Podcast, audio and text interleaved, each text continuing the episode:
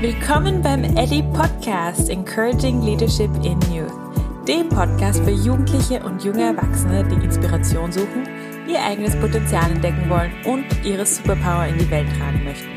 Mein Name ist Samantha und ich kann es kaum erwarten, dir heute wieder einen inspirierenden Leader vorzustellen. Hallo ihr Lieben, es ist soweit. Der Ellie Podcast ist zurück aus der Sommerpause mit einer ganz besonderen Folge. Before I start, I have a small confession to make. Ich habe diese Episode eigentlich bereits im Frühling aufgenommen. Zu einem Zeitpunkt, wo ich noch dachte, dass wir es schaffen werden, über den Sommer alle zwei Wochen eine Podcast-Folge rauszubringen. Die Arbeit mit meinen Jugendlichen in der Villa hat mich heuer jedoch so eingenommen, dass der Podcast leider ruhen musste. Dafür bin ich umso glücklicher, dass wir den Comeback von Ellie genau mit diesem Interview feiern können. Und zwar mit niemand anderem als Rebecca Dober, die Founderin von Yep, Stimme der Jugend. Das hier, wie ihr schon gehört habt, ist ein ganz besonderes Gespräch für mich, weil es nicht nur um die Person Rebecca Dober gehen wird, sondern um eine Person, die eine Organisation ins Leben gerufen hat, die erkennt, wie wichtig es ist, Jugendliche ernst zu nehmen und diese zu fordern und zu fördern. In unserer heutigen Folge dürfen wir also nicht nur den Mastermind hinter Yep kennenlernen. Sie erzählt uns auch von ihrem spannenden neuen Projekt Be the Change, Become a Change Leader. Ein Leadership-Programm für Jugendliche zwischen 14 und 20 Jahren, bei dem man sich noch bis zum 14. Oktober anmelden kann. Es gibt dabei zwei Varianten, wie ihr mitmachen könnt. Zum einen gibt es die Change Leader Challenge. Die ist für Schulklassen gedacht, die als Gemeinschaft aktiv werden möchten und zur Demokratiebildung, Nachhaltigkeit und Social Entrepreneurship Education beitragen wollen. Die andere Variante ist die Change Leader Academy, die für Jugendliche aus aller Welt gedacht ist. Zwei Monate lang begleitet euch JEP dabei, ein Projekt eurer Wahl umzusetzen und das komplett kostenlos. Ich kann euch gar nicht beschreiben, wie begeistert ich war, als ich während dem Frühjahr von diesem Projekt erfahren habe, weil es genau das umfasst, worum es uns auch hier bei Ellie, Encouraging Leadership in News, eigentlich geht. Also lehnt euch zurück, spitzt die Ohren. Hier hört ihr mehr zu diesem Wahnsinnsprojekt und zu einer Wahnsinnsfrau.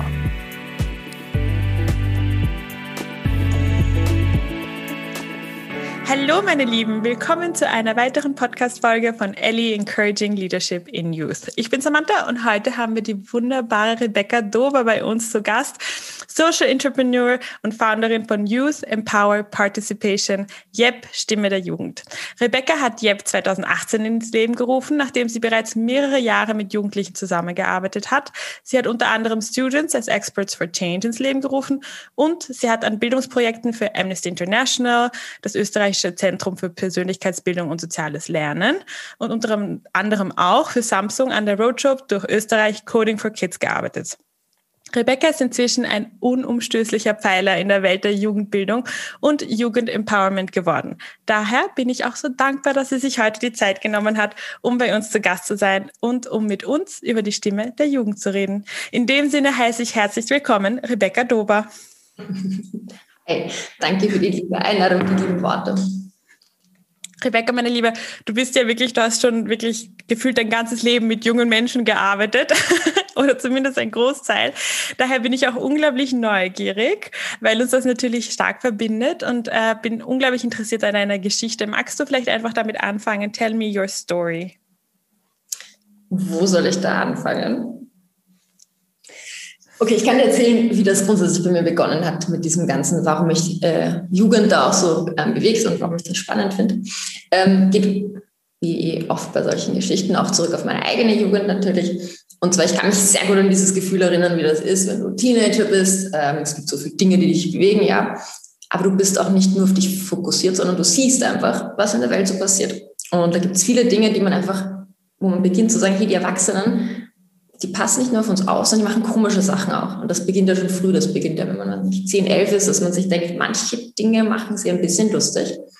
Und irgendwas stimmt dann nicht. Und wenn sie so gut darauf achten, dass allen gut geht, warum sitzen dann Menschen auf der Straße? Warum gibt es Menschen, die Hunger haben? Warum gehen sie mit Tieren so um? Und was passiert da? Und dann wurde ich älter und dann versteht man natürlich mehr Zusammenhänge und merkt, irgendwie, das ist ziemlich krass. Und ich weiß noch, das war damals Auch das Thema Klimawandel gab es auch vor zehn Jahren schon, in, also wie ich Teenager war, auch war voll krass. Okay, wir haben nur noch ein paar Jahre, oh mein Gott, und das wissen die Leute schon seit, ich weiß nicht, Jahrzehnten und sie tun nichts. Und ich dachte mir, okay, diese super schlauen Erwachsenen, die uns auf der einen Seite in der Schule immer sagen, was wir zu tun haben und generell, die, die wissen, was passiert und machen nichts. Ich kann mich erinnern, wir haben dann ganz viel diskutiert in der Klasse und dann so, okay, das sind Forschungsergebnisse, das ist real life, das passiert wirklich. Warum machen die nichts? Und dann waren wir ziemlich, ähm, wie man in Wien so schon sagt, angefressen. wir sind ziemlich sauer einfach drauf, was sie da so machen, dass sie uns nur erzählen, wie schlecht die Welt ist, aber nicht, was wir tun können. Und wir sind in der Klasse gesessen und haben gehört über, weiß ich nicht, was wir uns einem sollte unterrichten. Und ja, das ist alles böse und wir haben gedacht, okay, und wann kommt das, wo wir was tun können? Wir sind jung, wir sind gesund, wir wollen was machen. Und das kam nicht. Und ich war ein bisschen eine unangenehme Schülerin vielleicht auch manchmal, weil ich dann halt auch was gesagt habe. Und irgendwann, ich habe halt so halblaut vor mich hingeredet und gesagt, ja, und wann hören wir jetzt endlich auf, darüber zu reden und machen endlich was? Die Lehrer waren da schon gewohnt, dass ich ein bisschen fauler bin. Hier, passt aber, dann ändere halt was. Mach, mach was. Was würdest, was würdet ihr machen? Ich kann mich erinnern, ich hatte keine Ahnung. Ich war überhaupt nicht die Schülerin sonst, die so wahnsinnig gerne anführt irgendwie oder sonst was. Ich habe mir gedacht, ich kann das jetzt nicht auf mir sitzen lassen, bin halt vorgegangen und gesagt, okay, jo, klasse, was machen wir jetzt? Und um die Geschichte ähm, schnell voranzutreiben, im Endeffekt hat sich herausgestellt, dass die gesamte Klasse da schon echt starke Gefühle hatte und sich dachte, hey, das passt so überhaupt nicht mit diesem Klimawandel, wir wollen was tun, wir wollen nicht nur drüber reden. Wir haben dann Projekte uns überlegt, wie wir bei uns in der Umgebung was verändern können, in der Schule, was wir selber verändern können, wie wir anderen ähm, unserer Parallelklasse das erklären können. Da waren wir so 16, 17. Und es hat von einmal auch die interessiert, die nie mitreden, die im Unterricht nie mitmachen. Und das hat echt was bewegt. Die Klasse war immer ganz anders als die davor. Wir haben das dann noch lange weiter gemacht. Ähm, die, so die Erkenntnis, die ich daraus gezogen habe, war einfach, dass auf der einen Seite junge Menschen überhaupt nicht keinen Bock auf nichts haben, sondern die haben Bock, aber es gibt ihnen keiner den Platz, dass sie diese Idee noch entwickeln können. Und auf der anderen Seite, dass es oft ganz cool ist, wenn man die jungen Menschen einfach selber ranlässt, weil die eh Dinge machen und eh lustige, ähm, spannende Ideen haben. Weil es hat dann jeder aus der Klasse voll krasse Ideen gehabt, auf die wir vorher gar nicht gekommen wären. Ja, so das war der ausschlaggebende Punkt, irgendwie, wie es begonnen hat. Und ich selbst habe halt gedacht, ja, ich werde, keine Ahnung, ich wollte was verändern. Wie kann ich was in der Welt verändern? Und ich kann mich erinnern, so als ganz junger Erwachsener habe ich mir gedacht, okay, was ich so bis jetzt mitbekommen habe im Leben, wie kann man was verändern? Okay, man könnte was verändern in Bildung, indem man das in der Schule schon beginnt. Ganz neuer Gedanke, gell? Ähm, man könnte was verändern. Das zweite war, glaube ich, Journalismus. Das hat mich immer sehr interessiert, weil ich mir dachte, ja, da kann man auch die Welt wieder aufwecken und erzählen, was alles falsch rennt. Wenn mehr Menschen über den Klimawandel berichten würden oder über Menschenrechte, die irgendwo, also ganz schlimme Menschenrechtsverletzungen berichtet, dann wird uns sicher was verändern. Und der dritte Punkt aber das wusste ich halt damals noch nicht. Ich habe dazu gesagt, es wäre doch cool, wenn es sowas gäbe wie ein gutes Unternehmen. Wir haben aber nicht klar, dass es so schon Entrepreneurship gibt. Das ist, ja.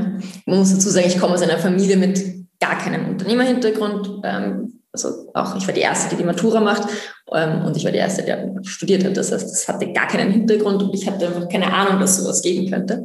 Aber ich habe mir gedacht, okay, irgendwas in diese Richtung und habe dann durchs Reisen eigentlich für mich rausgefunden, was mich halt interessiert und dass man eigentlich auch einfach Dinge probieren kann. Und so ist das dann irgendwie eher mehr passiert als geplant. Genau, ich habe dann Pädagogik studiert und mich viel auseinandergesetzt mit diesem Gedanken, wie kann man eigentlich Bildung so machen, dass die jungen Leute selber ran dürfen und dass ihr Potenzial, ihre tollen Ideen und ihre Kreativität, die noch da ist, und ich meine nicht Kreativität nur wie Malen und ähm, Singen und sowas, sondern Kreativität wie Denken in Möglichkeiten, dass man das nutzt. Weil das haben die noch, das haben die noch krass. Das vergeht irgendwie komischerweise, wenn man erwachsen wird und älter wird. Und wie könnte man das nutzen, so dass sie diesen Purpose auch spüren, dass sie spüren, ja, ich bewege wirklich was. Weil ich dachte immer, wenn diese Transformation funktioniert, ganz früh von dem, ich möchte etwas verändern, ich will etwas verändern, ich sehe es, zu, ich kann etwas verändern, dann passiert Selbstwirksamkeit. Und dann machen die Leute auch was, weil sie spüren können, es tut sich was, es verändert sich was. Ja, und an das habe ich ganz stark geglaubt und darum hat mich Pädagogik interessiert. Und so ist eigentlich das Ganze passiert, würde ich sagen. Alles klar. Das heißt, du hast zuerst Pädagogik studiert und bist ja dann eigentlich sofort, also Pädagoge, du bist aber nicht Lehrerin geworden in dem Sinne, sondern du bist eigentlich ins Entrepreneurship gleich und hast dich gleich selbstständig gemacht, richtig? Ja, also theoretisch habe ich ganz am Anfang, weil ich finde das immer so gar nicht so relevant, ähm, was man unbedingt studiert, weil es auch gar nicht um das geht oder auch was man so lernt. Es geht darum, was man im Leben lernt, weil das ja auch nebenbei passiert, nicht wahr? Aber im Endeffekt, ich habe theoretisch Politikwissenschaft begonnen zu studieren, weil ich eben dachte, Journalismus. Habe dann irgendwann gedacht, okay, es wäre schon spannend, wenn das fast dasselbe Studium ist mit also Germanistik und Politikwissenschaft würde dann zu Deutsch und Geschichte, weil es im Unilehrplan dasselbe ist theoretisch. Weil ich mir dachte, okay, dann habe ich die, Bildungskomponente auch noch drin, die mir damals wichtig war. Wusste aber, ich, werde nicht, ich will nicht in die Schule gehen, weil ich mir dachte, ich liebe es, mit jungen Menschen zu arbeiten. Da hatte ich dann auch schon viel Erfahrung über so Projekte und solche Sachen. Aber dieses Schulsystem ist mir noch komisch. Und dann habe ich natürlich auch mir gedacht, okay, man kann im Schulsystem was verändern. Da gibt es ja wundervolle Lehrerinnen, die das machen. Sind auch sehr resilient, finde ich. Weil durch all diese Widerstände das durchzuhalten, diese Motivation und weiterhin so ähm, ermutigend zu sein, das ist sicher nicht so leicht. Ähm, genau, oder eben außerhalb. Und das ist dann eher passiert. Also ich habe dann während dem Studieren irgendwann ähm, diesen Ansatz entwickelt, der Students as Experts for Change heißt, mittlerweile auch ähm, akademisch anerkannt ist. Ähm, da geht es in Wahrheit darum, wie, ähm, also dass man Schülerinnen motiviert dazu, dass sie selber mit ihren Ideen diese für Veränderung einsetzen ähm, Genau, dass sie zu Change Agents werden praktisch. Ja, und diesen Ansatz, mit dem habe ich mich dann selbstständig gemacht, aber nicht absichtlich, sondern das ist passiert. Also da habe ich ähm, dieses Konzept an der Uni damals, wie gesagt, entwickelt. Dann war das irgendwo ein Pilotprojekt und dann hat das super Feedback bekommen und Resonanz, die ich nicht erwartet hatte. Dann war es Teil einer EU-Initiative. Dann haben verschiedene NGOs sich dafür interessiert und dann habe ich das für die umgesetzt. Und dann habe ich praktisch meinen eigenen Beruf kreiert und das war Educational Designerin. Ich habe mir gedacht, das braucht einen Namen dafür. Später ist mir dann bewusst geworden, dass das Selbstständigkeit heißt. Das wusste ich auch nicht, keine Ahnung. Ähm, ja, ich bin da reingerutscht, das war keine Absicht. Genau. Super, super spannend. Na, ich liebe das, weil irgendwie scheint deine Geschichte doch irgendwo diesen roten Faden zu haben. Also dass eben mit diesen, diese, diese Liebe zu diesen Jugendlichen einfach und dieses Bedürfnis, ernst genommen zu werden und ihnen zu erlauben, ernst genommen zu werden. Ähm, aber andererseits liebe ich, dass, dass sich das so vermischt mit dem, ah, ich bin da so eine gerutscht, das war nicht so, das war nie eine Intention, ja. Es ist also irgendwie so eines auf das andere gekommen, sehr cool. Aber in dem Sinne auch, wie ist es dann dazu gekommen, ähm, weil ich nehme mal an, dass Jep dann doch eher eine bewusstere Entscheidung war. Also jetzt vergleichen zu den ganzen anderen Dingen. Was war da vielleicht für dich der Trigger oder was, was war da der Auslöser? Gibt es eine bestimmte Geschichte dazu oder? Ja, also wie gesagt, ähm, dadurch, dass ich eben als Educational Designerin dann viel für NGOs unterwegs war und für die ähm, Projektwochen überlegt habe oder mit diesem Ansatz ähm, Trainings entwickelt habe und so weiter, egal ob das jetzt für Menschenrechte oder für Programmieren oder was auch immer ist, habe ich halt sehr viel mit Schülerinnen gearbeitet. Ich habe das geliebt, beziehungsweise mit Jugendlichen, manche waren auch Lehrlinge. Also, ja. Und es hat sehr viel Spaß gemacht, weil die halt verschiedene Ideen haben. Und ähm, im Endeffekt bei diesem Students as Experts, das ist vielleicht noch spannend, ähm, da schauen Schülerinnen, sie sind ja die Expertinnen ihrer Lebensrealität. Also das ist der Grundaussage von dem Ganzen, das ist ja klar. Weil sie erleben jeden Tag ihren Lebensalter. Und dass sie am allerbesten von allen Leuten irgendwie ähm, auch wissen, was ihre Bedürfnisse sind. Das ist ja wohl klar. Dass man von diesem Potenzial ausgeht und sagt, naja, wenn Sie schon in dieser Lebensrealität Expertinnen sind, was würden denn Sie verändern? Das ist nichts Neues, das ist nichts Weltbewegendes, das ist der Grundgedanke von Partizipation, wird aber oft nicht so gelebt. Und bei diesem pädagogischen Ansatz wird mit verschiedenen ähm, pädagogischen Methoden das so entwickelt, dass sie dann selbst auch diese Selbstwirksamkeit bekommen und diese Rolle einnehmen und dann Ideen entwickeln, wie sie, wo sie sehen, wo sie die Herausforderungen identifizieren können und dann selber auch Lösungsalternativen sich überlegen. Also wieder ein Denken in Möglichkeiten und ein Handeln in Möglichkeiten. So, das heißt, am Ende von diesen Projektwochen oder Projekttagen haben die Schülerinnen tolle, inspirierende Ideen, Manche haben schon kleine Dinge umgesetzt in der Schule, wenn das was äh, Schulisches zum Beispiel war. Aber oft sind einfach Ideen. Die sind spannend und wundervoll und die Lehrerinnen finden das toll und die Direktionen finden das toll. Großartig. Und dann, und das war der Punkt, weil dann komme ich manchmal Monate später in die Schule wieder zurück wegen irgendwas oder ich kriege ein E-Mail und dann ist es so, ja, okay, aber die haben das nicht umgesetzt, es passiert dann nichts weiter damit. Ich meine, das passt ja auch, es reicht ja auch, wenn das eine super Unterrichtserfahrung war oder ein schönes schulexternes Projekt, super. Aber die Schülerinnen selbst haben oft gesagt, das ist so schwierig, dass wir das selber umsetzen, weil es gibt niemanden, der uns da begleitet. Weil in der Schule ist der Platz nicht. Und schulextern, wie sollen wir das machen? Du musst dir vorstellen, dass eine Schülerin, die haben dafür gebrannt, die haben so coole Ideen entwickelt. Also, wir machen das, komme was wolle. Aber, das haben wir dann gesagt, und das war so der ausschlaggebende Punkt, das ist immer wieder gekommen, uns fehlen drei Dinge. Uns fehlt der Raum, wo wir das entwickeln können, weil die Schule ist nicht der richtige Ort, die Bibliothek fühlt sich auch weird an, weil es leise ist und, you know. Ähm, es gibt nicht wirklich, und Jugendzentren passen auch nicht ganz rein, also es fehlt uns der Ort, es fehlt uns das Know-how und die Skills, also wie macht man das, so ein Projekt aufbauen oder eine Idee oder eine Initiative. Und das dritte war, uns fehlen die Gleichgesinnten, weil es ist verdammt hart, wenn man das alleine macht, nicht wahr? Wenn du so eine Idee hast und sagst, passt, ich will jetzt was für, was weiß ich, so Recycling machen, und dann stehst du da alleine dann, jetzt musst du dich ständig selbst überwinden, dass du aufstehst und das und das und das machst für dieses Projekt, neben deinen normalen ähm, Aktivitäten, sei das Schule, sei das Lehrer oder als junger Erwachsener Uni oder was auch immer. Arbeit. Das ist viel. Und was hilft das Community? Und sie haben immer gesagt, Rebecca, wo kann ich das weitermachen? Ich dachte, wird sicher was geben und ich habe gegoogelt und es gibt viele Sachen. Aber wir sind auf ein paar Dinge draufgekommen. Auf der einen Seite sind sehr viele Angebote nicht kostenlos, das heißt nicht für alle so zugänglich. Viele sind, kosten schon einiges, wenn du Begleitung möchtest für dein Projekt. Zweiter Punkt, die, die viele, viele Sachen sind einfach nicht besonders äh, niederschwellig. Das heißt, sobald du, sage ich jetzt mal, dich noch nicht so traust, jetzt bist du schon mal abgeschreckt, weil die komische Business-Sprache verwenden. Weil wenn da drin steht, du brauchst ein Business Model Canvas und die haben noch keine Ahnung, was ein Business Model ist, weil das voll weit weg ist von, den, von der Zielgruppe selbst, von den Schülerinnen und Schülern ähm, oder jungen Erwachsenen, egal, ähm, dann machst du es auch nicht. Dann sagst du nicht, ja passt, ich probiere das jetzt. Das heißt, es ist viel zu hochschwellig gewesen. Und das Dritte ist für diese ganzen, mm, es gab auch ganz viele Initiativen, die eher, sage ich jetzt mal, politische Natur sind. Sowas wie, wir wollen gerne mitsprechen, wenn es um, ich weiß nicht, mich stört das, dass Tiere so ausgebeutet werden oder ähm, dass Gesetze entstehen, wo es nicht um uns geht oder also wo es um uns geht, aber ähm, wo wir nicht mitreden dürfen oder sowas. Bildungsgesetze, was auch immer. Das heißt, viele Sachen waren politischer Natur, aber und sie haben gesagt, ja, wo kann ich mich jetzt dafür einsetzen? Und dann haben sie gesagt, ich habe herausgefunden, es gibt sowas wie eine Schülerunion oder eine AKS, aber das sind alles parteipolitische Organisationen. Und sie haben dann gesagt, naja, das ist nicht das, was ich will, weil da kann ich nicht meine eigenen Agenten einbringen, sondern die von der Jugendpartei. Und sicher, ich kann die mitformen, das ist auch super, finde ich auch ganz toll, dass es das alles gibt. Ähm, aber eine unabhängige Jugendorganisation, die überkonfessionell ist auch, also keine Religion irgendwie eine Rolle spielt, das haben sie nicht gefunden. Und ich konnte ihnen leider nichts weiterempfehlen.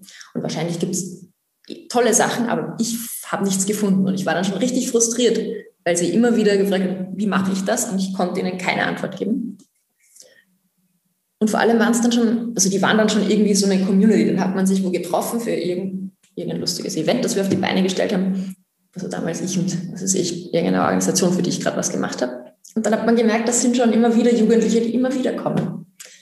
Und dann haben die gesagt tatsächlich so, warum machen wir das nicht selbst? Und ich habe mir gedacht, und ich weiß noch, ich habe damals ein Konzept geschrieben, wie man das machen könnte und habe das zu allen möglichen NGOs getragen und gesagt, hey, liebe XY, macht's das doch. Die würden sich das wünschen. Habt ihr eine Jugendorganisation?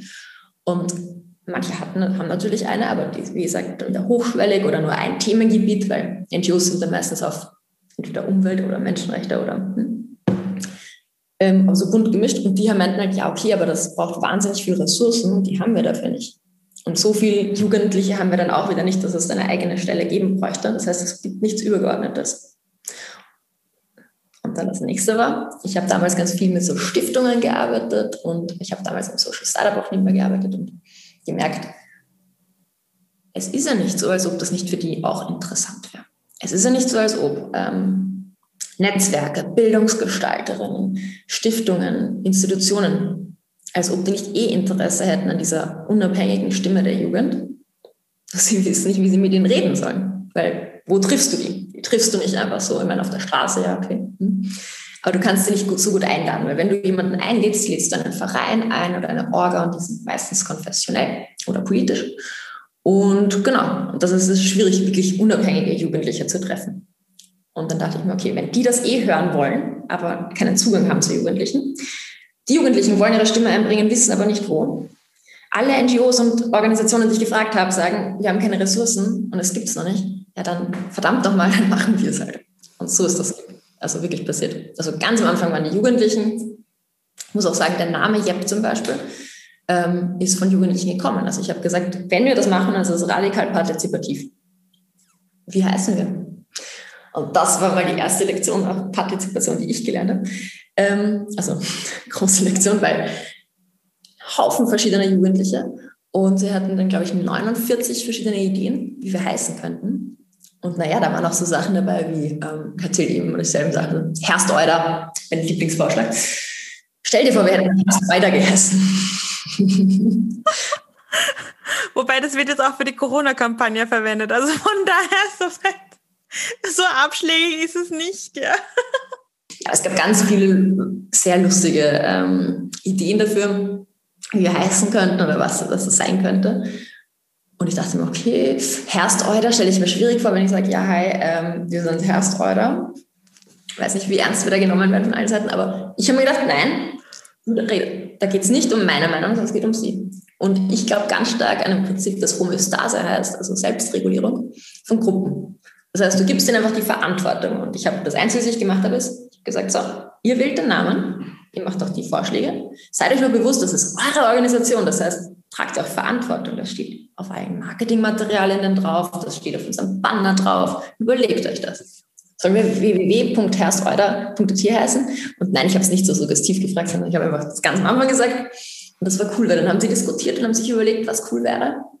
Haben richtig, richtig schlaue Argumente gebracht und dann haben sie anonym gewählt und Jep war halt die Wahl. Die finde ich super, weil es ist kurz und, ne? und Stimme der Jugend als ähm, Zweitname und auch das Logo. Also das haben wir mit einer Grafikdesignerin entwickelt, die aber bei einem sechsstündigen Workshop mit den Jugendlichen das gesamte Brand aufgebaut hat. Ähm, von Farben, von ähm, wie es aussehen soll, das Logo, wofür wir stehen. Das war sehr spannend. Ja. Also es ist radikal partizipiert unglaublich spannende Geschichte. Also ich finde ich finde total, wow, Respekt, weil ich kann mir das vorstellen. Wie viele Jugendliche waren das denn? Ich glaube, bei diesem ersten Workshop waren das zwölf Jugendliche und ich glaube, beim zweiten waren sowas wie 21, 22 dabei. Das waren halt, die waren bunt gemischt von verschiedenen Kampagnenorten, Bekannten, die man irgendwie dann also, okay, wer hat Lust drauf? Genau, also wichtig finde ich immer diese offene Einladung, dass man bedenkt, dass es wirklich offen ist. Das ist gar nicht so leicht, weil wenn man einfach sagt, ja, wen interessiert es, dann sind dieselben drei da, die immer da sind. Da muss man es halt ein bisschen breiter streuen.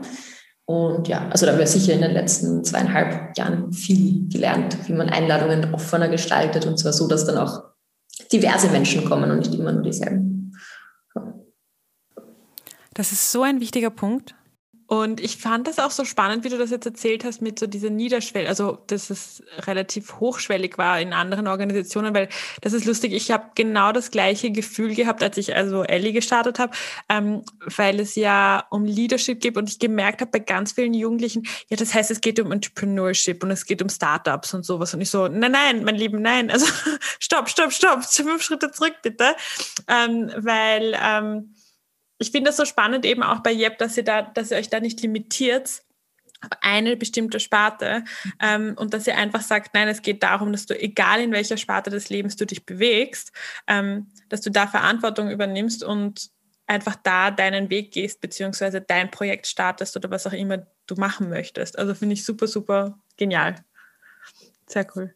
Das war ganz wichtig, ähm, dass die Jugendlichen, also dass diese Community ähm, sie zusammenhält damals war es halt das Wort Changemaker, weil das gerade irgendwie das war, was halt alle dann gesagt haben, dass das sie zusammenhält. Aber wo, in welchem Bereich sie das machen, ist ganz gleich. Egal, ob sie jetzt wirklich nur in ihrer Nachbarschaft irgendwas auf die Beine ziehen, muss auch gar kein Projekt sein. Manchmal ist es einfach sowas wie, ich, würd, ich hätte gern, dass sich das und das verändert, was auch immer es ist. Sie wollen ihre Stimme einbringen. Sie wollen mitreden. Sie wollen mitbestimmen, mitgestalten. Also das hält sie zusammen, aber das Thema ist ganz offen. Das ist wichtig.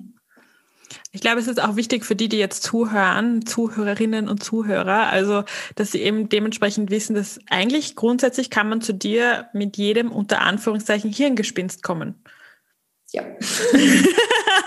Na, aber es ist super, weil es ist, ich glaube, das ist genau das, was es fehlt. Ja, irgendwie eine Anlaufstelle, wo jemand sagt, okay, ich habe jetzt die Idee, ähm, Hausnummer. Ich habe jetzt zum Beispiel interviewt in der Interviewreihe, einer meiner ersten Interviews waren die Boys und Marie und die haben zum Beispiel ein Pop-Up-Restaurant aufgemacht. Hast du sicher mitbekommen? Kennst du? Ja, cool. Ähm, aber die würden zum Beispiel natürlich nicht normal in diese Startup, Incubator, Accelerator-Dinger passen, ja. Und ich glaube, die haben auch null Berührungspunkte damit, ja, weil die einfach aus der Gastronomie kommen, was ich auch super spannend finde.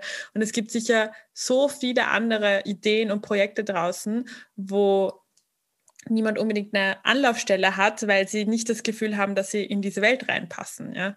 Die Startup-Welt ist einfach sehr weißt du, da muss es immer um, da geht es um Scalen und Businessmodelle, die ganz, ganz irgendwie schnell funktionieren müssen und wo du ganz schnell Kohle scheffeln musst. Und wenn du das Gefühl hast, dass du nicht diesem Kriterium entsprichst, dann bist du schon außen vor irgendwie quasi. Sind davon, dass, glaube ich, ganz viele Leute diese Welt einfach noch gar nicht kennen. Also ich weiß nicht, wie, vielleicht hat sich das jetzt komplett verändert, ähm, aber ich, also mit 16 hat doch kein Mensch eine Ahnung von Startups und vielleicht ja von zwei Minuten, zwei Millionen, das du schon mal gehört hast. Aber die Jugendlichen, die wissen, was ein MVP ist oder sowas, die sind ja schon fünf Schritte weiter. Und wenn du sagst, ich habe mich ärgert was ich möchte es verändern, ich glaube, das hat fast jeder Jugendliche, das hat jeder junge Mensch und auch ältere Menschen. Ähm, das sind sogar schon Kindergartenkinder, dass sie dann sagen, ja, das fände ich gut und das finde ich blöd. Und von dem ausgehend, weil ich glaube, dieses, also ich stehe für Social Entrepreneurship Education, aber ich glaube einfach, dass man es ganz woanders ansetzen muss, und zwar da, wo die Jugendlichen sind und nicht mit so sieht unsere Welt aus und die schaut genau in diesem Kästchen aus und so lernen wir das. Weil, I'm sorry, aber Investoren interessieren dich Nüsse, wenn du jetzt gerade die Umwelt verändern willst. Und dass du aber dann verstehst, dass du den Klimawandel beeinflussen kannst vielleicht ähm, oder halt nicht beeinflussen, aber du kannst was dagegen tun ähm, Bewusstsein schaffen zum Beispiel und da hilft dir das was, wenn du ein erfolgreiches Projekt hast, wo vielleicht auch Investoren an Bord sind. Why not? Aber ich glaube, das ist nicht für jeden die Lösung und die Strategie, sondern es geht darum, dass du spürst, dass du was verändern kannst. Und ob das jetzt eine Unterschriftenliste in deiner Nachbarschaft ist oder ob das jetzt ein Projekt ist mit, weiß ich nicht, du Kindergartenkinder und Seniorinnen zusammenbringst oder ob das jetzt ein Startup ist, ist gleich. Hauptsache, du spürst, dass du was verändern kannst und du zeigst anderen Menschen, dass es möglich ist, oder? Absolut richtig, bin ich voll bei dir. Und wie ist das? Also wenn jetzt quasi jemand ein äh, Jugendlicher ist oder Jugendliche sich angesprochen fühlt und sagt, ja, cool, genau die Idee hatte ich, was müssen sie machen? Also die äh, rufen dich an oder sie schicken dir eine E-Mail oder sie, ähm, also wie wendet man sich am besten an JEP quasi? Genau, also theoretisch arbeiten wir mit allen, die sich angesprochen fühlen, das ist voll gut gesagt. Ähm, wir sagen immer so, die Zielgruppe ist so zwischen, sag jetzt mal, 13 und 30, weil das die EU-Definition von Jugend ist. Yay, wir sind noch drinnen, Rebecca. Nein, aber tatsächlich hat man da doch voll oft Leute, die sagen, okay, passt, ich bin kein Teenager mehr, aber ich habe eine Idee und ehrlich gesagt, wo fange ich jetzt an? Das Coole hier bei Yap ist, dass wir einfach ein fettes Netzwerk haben an Menschen, die sagen, ich will das unterstützen. Dass da verschiedenste, egal ob Bildung oder Umwelt oder Menschenrechte oder was auch immer, auch Startup-Netzwerke dabei sind, Medien, ähm, die man dann verbinden kann. Das heißt, alle, die sich angesprochen fühlen, sind da richtig was man machen kann. Ähm, wir haben natürlich alle möglichen lustigen Anmeldeformulare und so Blödsinn, aber die einfachste Methode ist einfach, dass man ähm, entweder auf Instagram, Facebook, E-Mail einfach schreibt und sagt, hey, mich interessiert das, was kann ich, ich möchte das machen, geht das oder wo muss ich da hin oder was passiert? Weil das verändert sich halt natürlich gerade ein bisschen auch. Ähm, wir hatten früher ein ganz, ganz niederschwelliges Format, das war der Changemaker Space, die man also in Wien lokal besuchen konnte stell dir vor, ein Coworking Space ähm, meets Jugendzentrum irgendwo oder ich weiß nicht, Kaffeehaus. Ähm, du kannst einfach reingehen, du musst aber nichts konsumieren, sondern du kannst einfach schauen, wer ist da, was gibt es dort. Und es ist halt, ein, man kann gemeinsam arbeiten an Projekten. Und da waren immer einige Coaches oder Mentoren oder Leute, die Bock drauf haben, aus irgendwelchen Startups oder NGOs, die da rumsitzen und die du einfach fragen kannst. Und dann kannst du sagen, hey, ich habe übrigens die Idee. Und wenn das auch immer zu stressig für einen wäre, dann gab es auch so Workshops, die man einfach besuchen kann und sich mal das anhören kann. Schauen, wer ist jetzt noch im Publikum, wer ist noch da.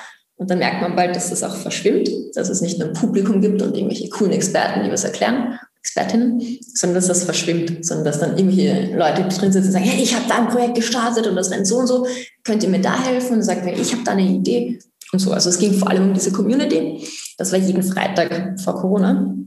Ähm, das geht jetzt, ging so nicht. Dann haben wir danach halt ähm, ganz viel online gemacht, dann was auch spannend, weil dann aus irgendwelchen Bundesländern Leute gekommen sind. Jetzt schauen wir halt, wie das sich weiterentwickeln wird. Darum ist jetzt am schlauesten, wenn man es einfach schreibt. Es gibt auch einen Link bit.ly slash yep in Großbuchstaben und Community in Kleinbuchstaben.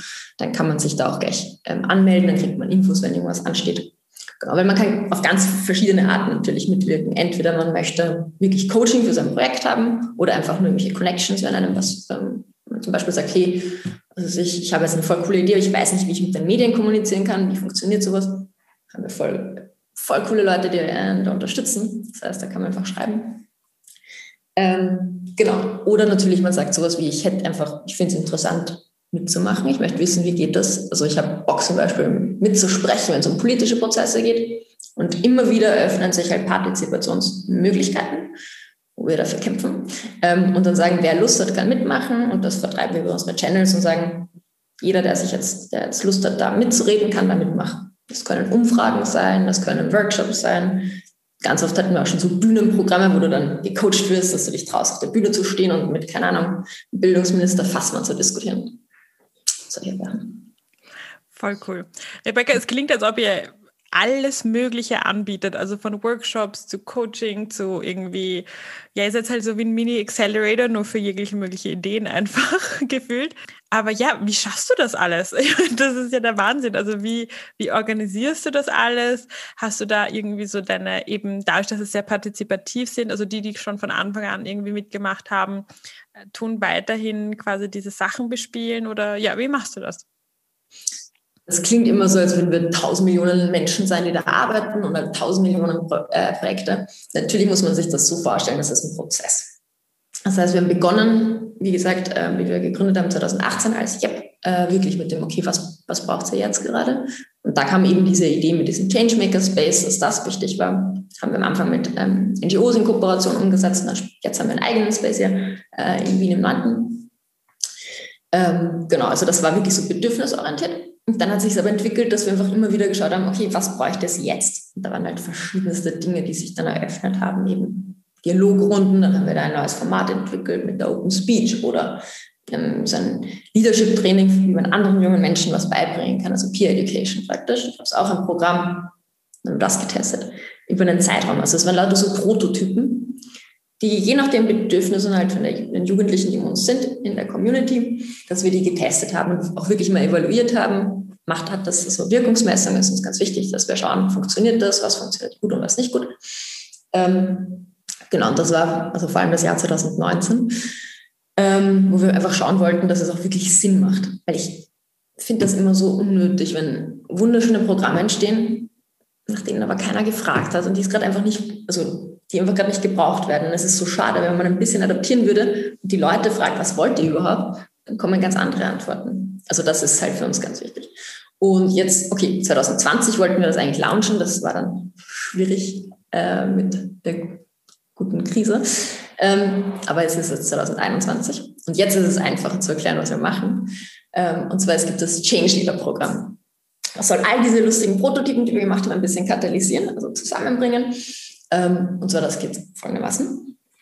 Jeder Mensch wahrscheinlich, egal ob du jetzt ähm, mit jungen Menschen einfach arbeitest oder selber junger Mensch bist, ähm, in einem Verein arbeitest oder wie auch immer, wenn da viele sind, du kennst trotzdem immer diese, jeder Klasse gibt es mindestens ein, zwei, irgendwie besonders engagiert sind, oder? Müssen nicht die Besten der Klasse sein, müssen nicht die sein, die jetzt, sage ich mal, wenn nicht besten Noten haben oder sowas. Aber die sind oft besonders engagiert. Und als Lehrerin oder Lehrer spürst du das, als Klassenkollegin weißt du auch, mhm, die Person ist solider, oder? Ähm, und in Vereinen oder Jugendzentren ist das genauso, dass du weißt, wow, diese Schülerinnen. Aber das Problem ist, dass ganz viele eben nicht diese Möglichkeiten von Anfang an haben. Ich glaube, da erzähle ich dir gar nichts Neues. Das hast du, siehst du wahrscheinlich auch jeden Tag. Dass es so viel tolle, Poten also Jugendliche mit so viel Potenzial gibt, die aber die Chancen nicht so haben wie alle anderen, vielleicht, dass man das auch wahrnehmen könnte die suchen wir. Das heißt, es gibt im Change Leader Programm gibt es zuerst eine Challenge.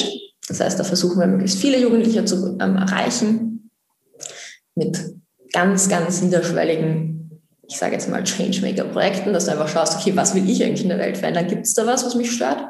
Und was für Ideen habe ich? Das, das ist die Challenge.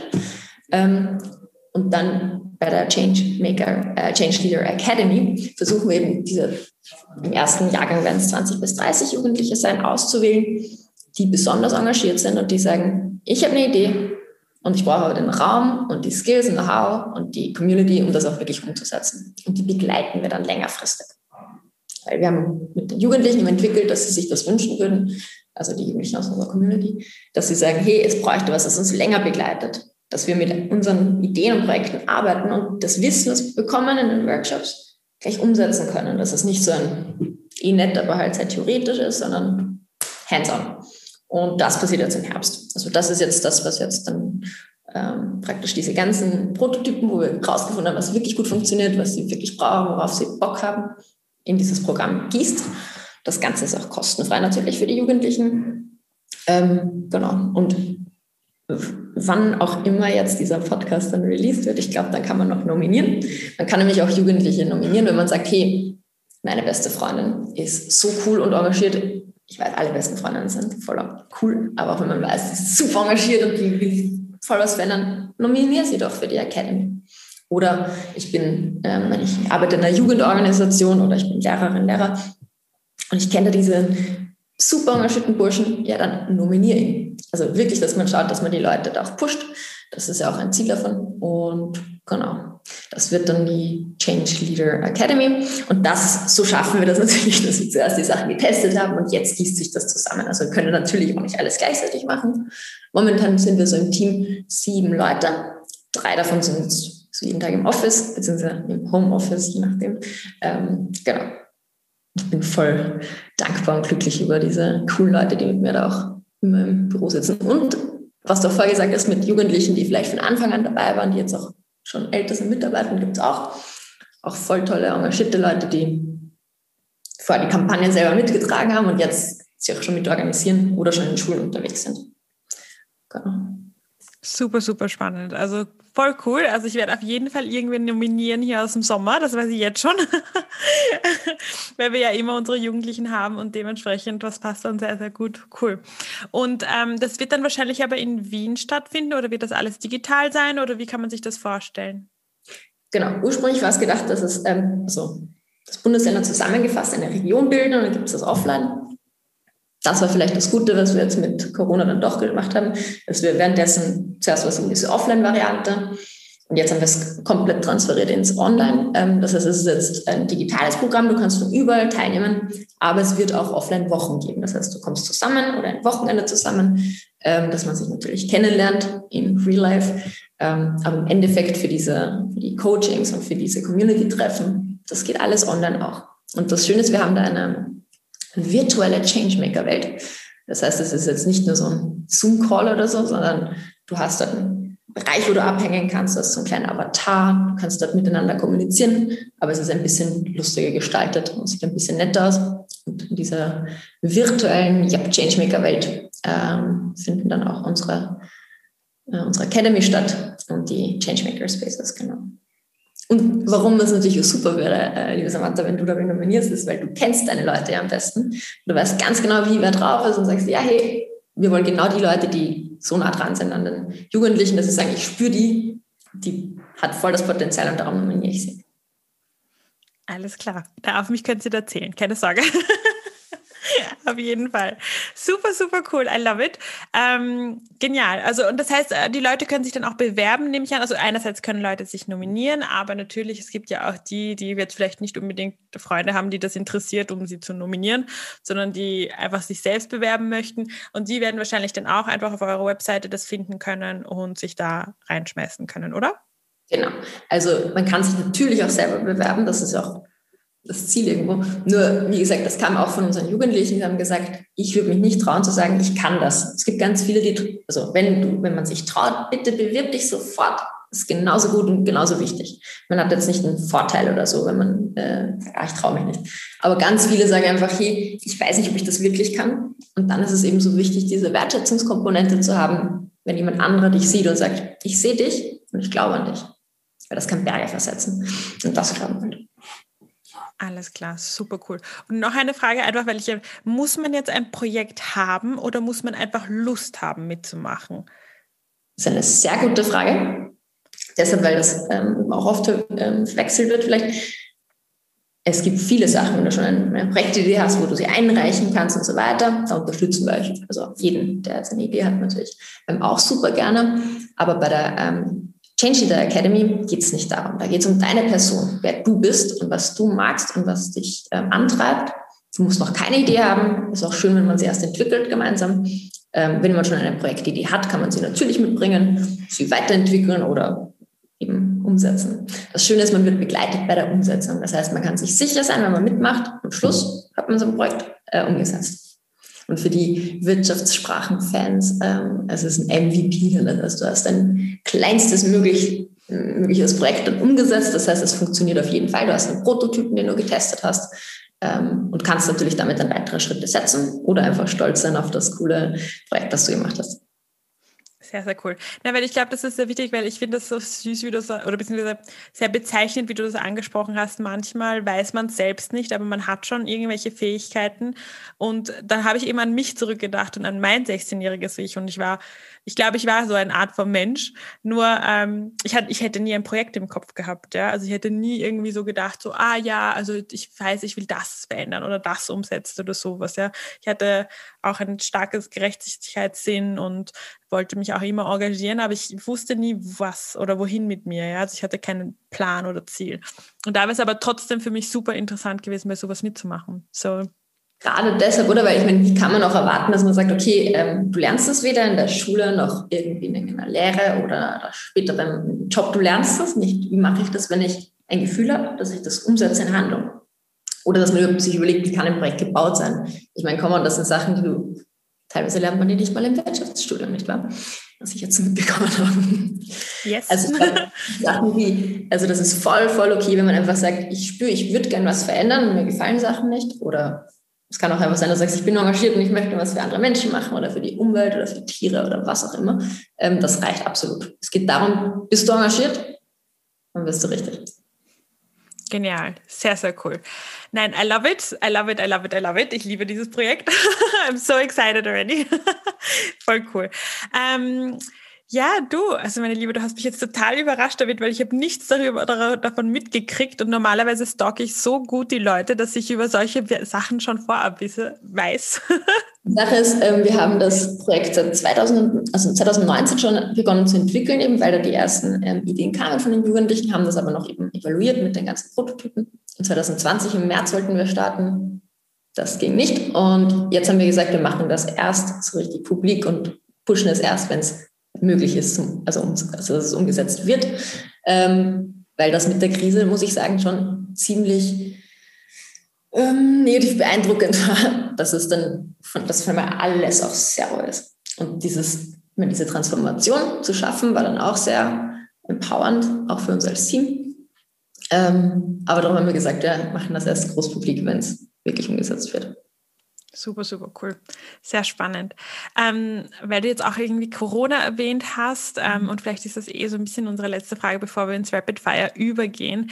Ähm, ich habe ja gemerkt, also gesehen, ihr habt ja auch diese Studie gemacht, ähm, Weiterlernen Report und beziehungsweise wie das jetzt für Jugendliche ist, wenn sie weiter lernen müssen in der Corona-Phase und diese ganzen Problematik finde ich auch so toll, dass du das gemacht hast, weil das war, glaube ich, unglaublich wichtig fürs, fürs Bildungswesen, einfach zu wissen, was ist die Realität der Kids, ja, in dem, und ich merke es noch immer, ich weiß nicht ganz, ob es ganz angekommen ist, ja, aber da muss ich fairerweise dazu sagen, weil ähm, ich habe jetzt auch, kriege ich von ganz, ganz vielen von meinen Mädels und, und Bärschen auch mit, also meinen Praktikanten, ich habe ja weiterhin sehr engen Kontakt, dass die noch immer komplett überfordert sind und das als sehr schwierig empfinden weiterhin. Ähm, ja, Thema Mental Health so ein bisschen, ähm, auch auf Basis des Reports. Leider habe ich ihn nicht gelesen, aber ähm, was würdest du sagen, was waren so die, die größten Findings, die du daraus gezogen hast und was denkst du sind die Lösungsansätze? Mhm. Also damit man versteht, was so der Kontext von dem Ganzen ist, weil wir gemerkt haben, dass die Bedürfnisse der Jugendlichen dann nicht so gesehen werden, vor allem sie keiner fragt, sondern Lösungen angeboten werden, bevor sie gefragt wurden überhaupt. Und das ist so unser Grundgedanke, dass wir Partizipationsmöglichkeiten öffnen wollen. Haben wir mit den so Jugendlichen einfach gefragt, was braucht ihr gerade? Und haben sie acht Wochen lang begleitet, dreimal die Woche in qualitativen ähm, Interviews praktisch. Waren einfach natürlich für die Jugendlichen auch diese Lernbegleitung und so weiter, aber immer gefragt, was braucht ihr gerade? Und dann gab es noch eine quantitative Umfrage mit über 1000 Jugendlichen, das heißt, es ist auch repräsentativ für Österreich, ähm, und gefragt, was, was braucht es? Das heißt, wir haben mit diesen qualitativen ähm, Ergebnissen praktisch die quantitative Umfrage gebaut, sodass es wirklich partizipativ aufgebaut ist und tatsächlich, wie du schon gesagt hast, äh, Mental Health, also wirklich dieses, wie geht es einem abseits jetzt nur vom, ähm, vom physischen, ähm, ein Riesenthema. Eh klar. Ähm, ich glaube, die größten Probleme waren natürlich dieses, es hat ihnen komplett Transparenz gefehlt. Am Anfang, sage ich jetzt mal so, im März, April, Mai äh, 2020, weil natürlich, so wie eh alle, wie Lehrerinnen auch, wir haben alles nur aus den Medien erfahren. Und teilweise ist es dann ja auch ungefiltert und man weiß nicht, was sind echte Informationen und was nicht. Also ich glaube, das war ein Hauptproblem, was ganz, ganz stark rausgekommen ist. Diese Fake News-Sache, ähm, die es schon sehr lange gibt natürlich und die immer ein Problem war und wir wissen eh Trump und Co.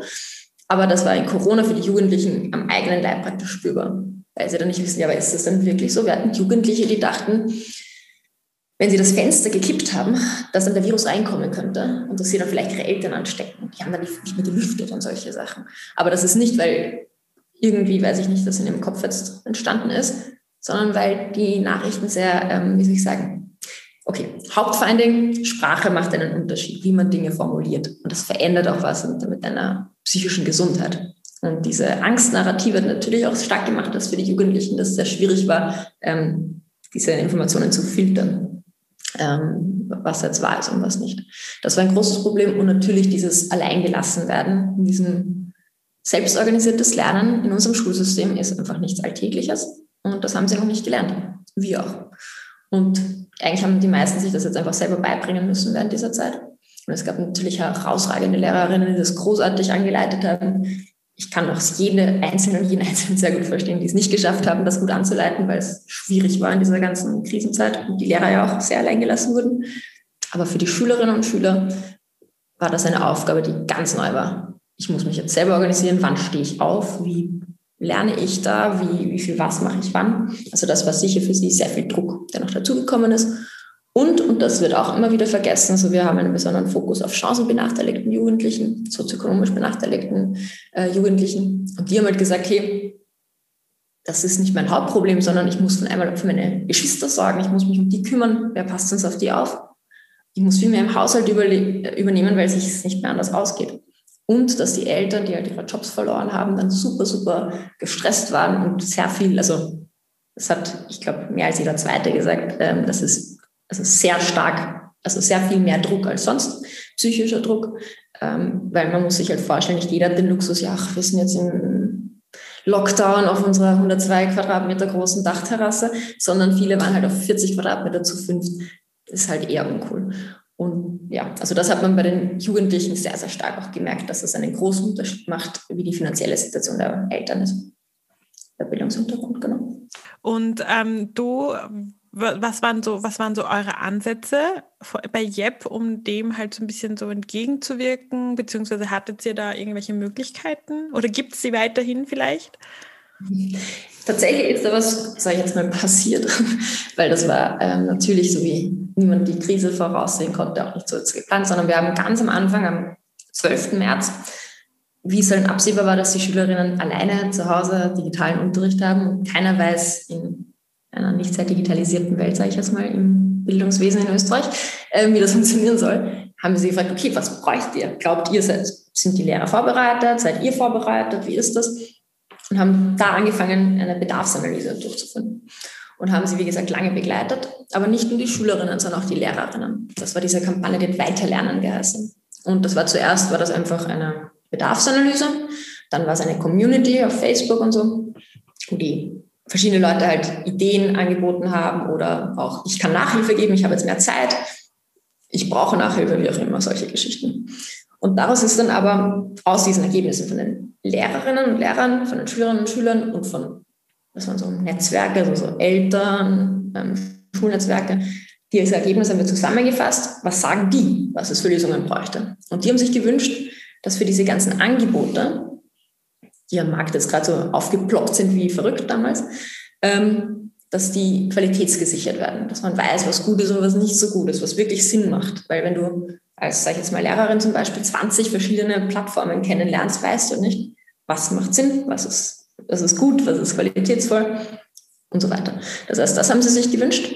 Dann haben sie sich zum Beispiel noch gewünscht, ähm, die Schülerinnen haben gesagt, wir bräuchten Nachhilfe, wir brauchen Einzelbetreuung, Menschen, die uns helfen. Ähm, das war ein zweites, also diese Lernbuddies sozusagen, dann überhaupt digitale Nachhilfe unter Anführungszeichen für auch Lehrerinnen, so im Sinne von, was gibt es denn überhaupt für Online-Werkzeuge? Das war ja, um jemanden gewissen zu zitieren, Neuland, nicht wahr? Ähm, und das war halt, also diese Vorschläge praktisch haben wir gesammelt und das haben wir dann auch ähm, ins Bildungsministerium geschickt und mit denen ähm, waren wir auch im Kooperationsgespräch und haben dann daraus entwickelt mit super tollen anderen Initiativen und Startups und ähm, anderen Stakeholdern im Bildungsbereich diese Plattform aufgebaut, weiterlernen.at. Und da zum Beispiel ähm, Talentify hat, macht diese Lernbuddies, die haben also ein super Matchmaking-System. Und die haben das wunderschön aufgebaut, dass dann Menschen jetzt mehr Zeit haben, den Schülerinnen Nachhilfe geben können, die es gerade brauchen, einfach ganz dringend und so weiter. Also dieser Qualitätscheck findet auch auf dieser Webseite statt. Das heißt, da gibt's, kann man sich als Partnerorganisation bewerben. Das Bildungsministerium schaut auch drüber. Das ist vom Bildungsministerium und von der Stiftung für ähm, Innovationsstiftung für Bildung gemeinsam eine Initiative geworden. Das ist eine österreichweite Plattform, was nicht so schlecht ist. Und da gab es auch im April 2020 und im September 2020 ähm, große Konferenzen mit, ich glaube, mehr als 1000 Live-Teilnehmerinnen und Tausenden, die es später angesehen haben, von Lehrerinnen österreichweit, wo verschiedenste Workshops stattgefunden haben. Wir haben zum Beispiel die Stimme der Jugend präsentiert. Mit wir meine ich natürlich Jugendliche, haben das dann selber präsentiert und gesagt, das sind übrigens die Ergebnisse, das wünschen wir uns von euch, das bräuchten wir gerade, da sehen wir Problemstellen und so weiter. Und zum Beispiel, da war auch der Bildungsminister dabei, also der Herr Fassmann, verschiedenste andere Stakeholder, die es halt interessiert hat. Und genau, also das ist da rausgekommen als Angebot. Und wir haben während Corona noch die Schülerinnen begleitet, eben mit am Montag ein Meeting, wo man überlegt gemeinsam, wie könnte man die Woche planen. Am Mittwoch, wie geht es uns jetzt gerade? Dann haben Kaffee getrunken oder Tee getrunken halt. Ähm, und freitags immer so ein bisschen ein Check von, wie war die Woche? Was könnten wir noch machen und wie kann man auf sich selbst achten? Genau. Und Workshops haben wir auch angeboten zum Thema Mental Health. Das hat eine ganz tolle Mentaltrainerin übernommen, weil das ist ja auch kein Angebot, das selbstverständlich ist in der Schule zum Beispiel. Absolut richtig, absolut richtig. Genial, I love it. Also so viel, so viel los habt ihr dabei, Jeb. Deswegen ein Appell nochmal an alle, bevor wir auf die Rapid Fires übergehen, dass sie sich das anschauen, dass sie euch auf der Webseite besuchen. Ihr seid ja auch auf Facebook, auf Instagram, überall. Ähm, und das werden wir natürlich alles auch in den Show Notes verlinken, damit die Leute sich auskennen und euch ganz, ganz schnell finden können. Jetzt würde ich vorschlagen, gehen wir über auf die Rapid Fires. Das sind zehn schnelle Fragen, die du leider nicht kennst im Vorhinein, damit du dich ja nicht vorbereiten konntest und ganz spontan antwortest. Aber ich mache mir keine Sorgen um dich. Probier's. Alles klar. Nummer eins, eine gute Leaderin oder guter Leader ist? Jemand, der ermutigen, empowern und befähigen kann. Wenn du eine Sache herausheben kannst, die dich am meisten an Jugendlichen inspiriert, was ist es? Ihre Kreativität. Dass sie kreativen Möglichkeiten denken. Wunderschön. Eine Sache, die viele Menschen über dich denken, aber eigentlich komplett falsch ist? Oft denken Leute, dass ich äh, Tagträumerin bin, weil ich immer wahnsinnig idealistisch rede. Aber ich glaube, dass die Tagträumer, sage ich eh ganz oft, die sind, die halt wirklich auch handeln, weil sie ja am Tag träumen. Das heißt, da, wo man handeln kann. Sehr schön gesagt. Du bist in deinem Zimmer. Du fühlst dich ausgelaugt, wütend, traurig, aufgewühlt, alles gleichzeitig. Grundsätzlich geht es dir ziemlich beschissen. Was machst du da? Musik hören ganz gerne. Mm, oder also Musik hören entweder was Leises, was mich gerade sehr widerspiegelt, oder was ganz Lautes, wo man ganz viel rumhüpfen kann dazu und seine Energie wieder los wird. Dein größtes Guilty Pleasure? Ich finde, hm, ich weiß nicht, ob das Guilty Pleasure ist, aber ich finde wahnsinnig spannend Blockchain und ich lese gerade wahnsinnig viel drüber. Das klingt nicht nach und nach Guilty, nein. aber ist also okay. Nerdy Pleasure vielleicht eher. ähm, wenn du morgen wohin fahren könntest, wo wäre das? Hm, Kolumbien, Südamerika, Wärme. Es kommt, die Sonne ist draußen. It's coming. ähm, womit kann man dir immer eine Freude bereiten? mit spannenden Geschichten. Ich liebe Ideen, wenn du eine Idee hast, wie man irgendwo eine Idee hast für Veränderung und sie mir erzählst, das freut mich jedes Mal. Sehr cool. Wofür bist du derzeit am dankbarsten? Wir haben ein wahnsinniges Privileg, in diesem Land zu leben, finde ich. Ähm, unabhängig davon, von manchen lustigen Geschichten, die so passieren, aber von dem, wie unsere, unser Lebensstandard ist, dass wir das Wasser hier trinken können und dass wir einfach Gesundheitsvorsorge haben, das ist schon ein wahnsinniges Privileg. Bin ich sehr dankbar dafür. Ein Alltagsmoment aus deinem Leben, der dich durch und durch glücklich macht. Aufwachen und die Sonne scheint rein. Das finde ich wunderschön. Ich bin ein absoluter Sonnenmensch. Sonne und Sommer und Wärme. Sommer, Sonne, Sonnenschein. Wieso ist das nicht auf der Playlist? Ah, das besprechen wir gleich. Wer ist der Mensch, den du unglaublich gerne all diese Fragen stellen möchtest? Oh, gute Frage. Ähm, ich finde äh, Jacinda Ardern ganz, ganz toll, die neuseeländische Ministerin. Mm, ich würde wahnsinnig gerne Maya Angelou diese Fragen fragen, aber das geht leider nicht. Ich würde, oh, ich glaube, diese Liste könnte ich ewig machen. Pippi Langstrumpf wäre auch spannend.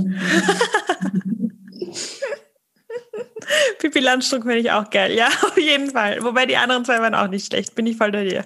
Nimm mich bitte dazu, falls du sie jemals.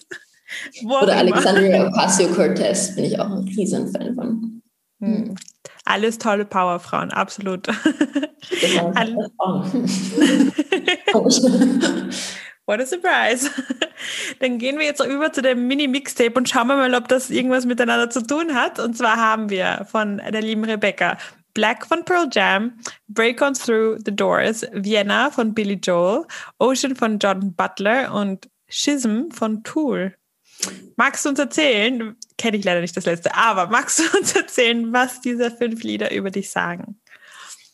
Ich weiß nicht, ich finde, das ist schwierig zu sagen, was sie jetzt über mich sagen. Das könnte ich gerne selber überlegen. So. Ich kann euch erzählen, warum ich sie raufgegeben habe. Ich habe mir gedacht, du hast gesagt, ich soll Lieder wählen, ohne die ich nicht leben könnte. Und ich dachte mir, naja, das sind Lieder, die mich sehr lange begleitet haben immer und die man in verschiedenen Momenten einfach braucht, gerade genau dieses Lied. Und ich kann sagen, ähm, Tool ist eine der ersten Bands, für die ich wahnsinnig gebrannt habe und ich ganz toll fand. Und ich finde, das ist immer Musik, die einen sehr erdet irgendwie. Pearl Jam ist einfach meine Lieblingsband. Und ich glaube, die sagt wahrscheinlich am meisten über mich aus. Keine Ahnung. Überlegt euch was Kreatives, dann erzähle es mir dann. Ähm, Pearl Jam liebe ich heiß. Ähm, okay, die Doors sind einfach, finde ich, was, also ganze, also Klassiker, wo ich einfach das Gefühl habe, das sind so richtig, habe ich auch mit 14 schon gehört und finde ich ganz, ganz toll. Und in diesen Momenten, ähm, wenn man gerade nicht weiter weiß, habe ich sehr gerne die Doors. Billy Joel Vienna ist mein Reiselied, weil es einen immer wenn man nicht so gern zurückkommt nach Wien, dann trotzdem irgendwie in den Arm nimmt. Und Ocean, wie du dir wahrscheinlich schon denken kannst, von John Butler, ist einfach ein Song, der mich, äh, ist ein Sehnsuchtssong, weil ich finde, dass das ganze Lied so klingt wie am Meer sein und ich liebe das. Und wie schon gesagt, Sommersonne und so. Und darum ist das äh, ein Sehnsuchtssong in grauen Wintertagen. Alles klar, dieses Mini-Mixtape werdet ihr auch auf Spotify finden. Wir werden nur für dich alleine, Rebecca, dein eigenes Mini-Mixtape auf Spotify machen, dass du dann zirkulieren kannst oder nicht ganz dir überlassen. Aber es werden sich sicher einige reinziehen.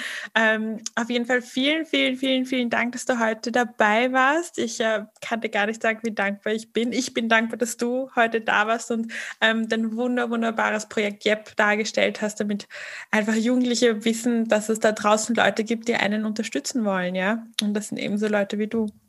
Danke, danke, danke für die Einladung auch und super liebe Einleitung, die du da gesagt hast, jetzt. Ähm, ich finde dein Projekt auch super cool und ich finde es toll, dass es diesen Podcast gibt und ich hoffe, dass den ganz viele hören werden und ich werde noch weiter verbreiten. Ich finde es ein richtig gutes Projekt, dass man Leadership so ganz ganzheitlich sieht und inklusiv. Dankeschön. Dann Rebecca, dann wünsche ich dir noch einen wunder wunderschönen Tag and then it's a wrap for us. Ciao. So, das war's mit unserer heutigen Ellie Podcast Folge. Ich bin dir so unglaublich dankbar, dass du heute wieder Zeit mit mir verbracht hast. Wenn dich diese Folge ebenso inspiriert hat wie mich, dann gib dir einen kleinen Ruck und teile die Folge mit deinen Freunden. Always remember, you are smart, you are kind and you can do anything.